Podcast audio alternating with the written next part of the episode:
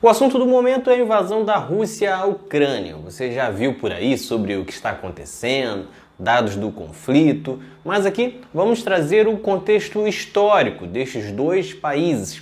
Então não vai ter se é o Putin ou Biden que está certo, se a Ucrânia tem um governo de extrema direita ou não.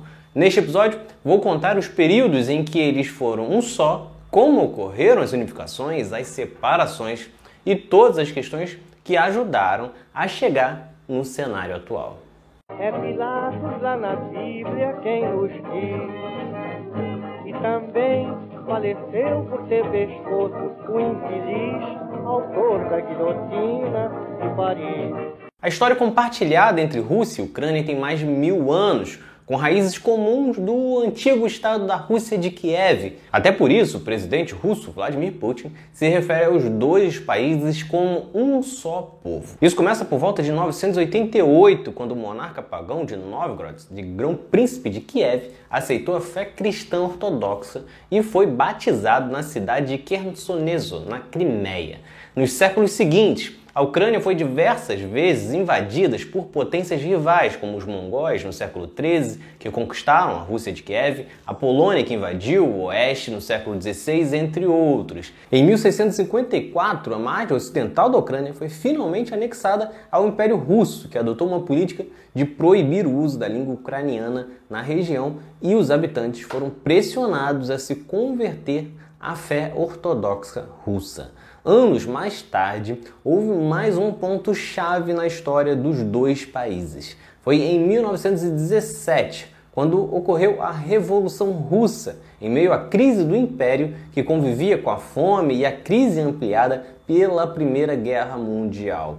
Com o fim do Império Russo, ocorre então uma série de lutas por independência em diversas regiões da Ucrânia, ao mesmo tempo que outras nações tentavam conquistar o seu território. O resultado foi que a porção ocidental da Ucrânia acabou incorporada à Polônia, enquanto o lado oriental acabou ficando com a então União Soviética.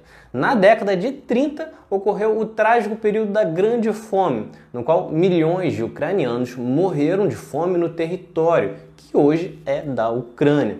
E para lá foram enviados pessoas de origem russa. Por conta disso tudo, não dá para ver a Ucrânia como um bloco unido. Existem diferenças culturais e até de línguas, dependendo de qual região você está. Tem um povo mais pró-Ocidente e o outro mais pró-Rússia.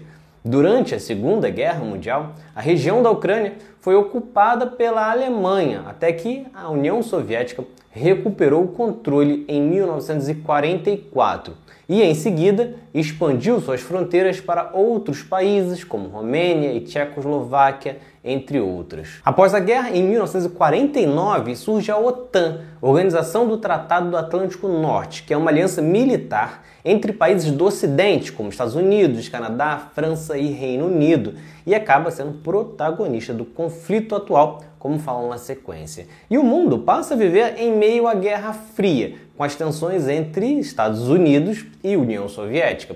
O primeiro tenta manter o seu domínio sobre a América através das ditaduras e com a Europa Ocidental por meio de acordos, enquanto a União Soviética tenta expandir o comunismo com os avanços sobre os outros países. Só que em 1991 ocorre a dissolução da União Soviética, com muitas regiões voltando a se tornarem nações independentes, como é o caso da Ucrânia. Desde então, a Ucrânia se divide entre seguir ao lado da Rússia ou se aproximar do Ocidente. Inicialmente, o país se fixou mais próximo ao antigo aliado, participando da Comunidade de Estados Independentes, que reunia alguns membros da antiga União Soviética. Porém, mais recentemente, se interessou por ingressar na OTAN, que falamos anteriormente. Isso gerou um primeiro conflito na Rússia em 2014, quando os russos invadiram a Ucrânia e tomaram a Crimeia como uma resposta a essa aproximação de inimigos da Rússia. E a história se repete agora, após novamente a Ucrânia retomar conversas com a OTAN. Além de atacar a Ucrânia, os russos apoiam os movimentos separatistas de Donetsk e Lugansk. Portanto, o que ocorre agora é algo de mais de mil anos, com forte ligação ainda à Guerra Fria e essa disputa entre Estados Unidos e Rússia. Então é isso. Se vocês gostaram, curtam, se inscrevam e assistam os próximos vídeos do outro lado da história. Valeu!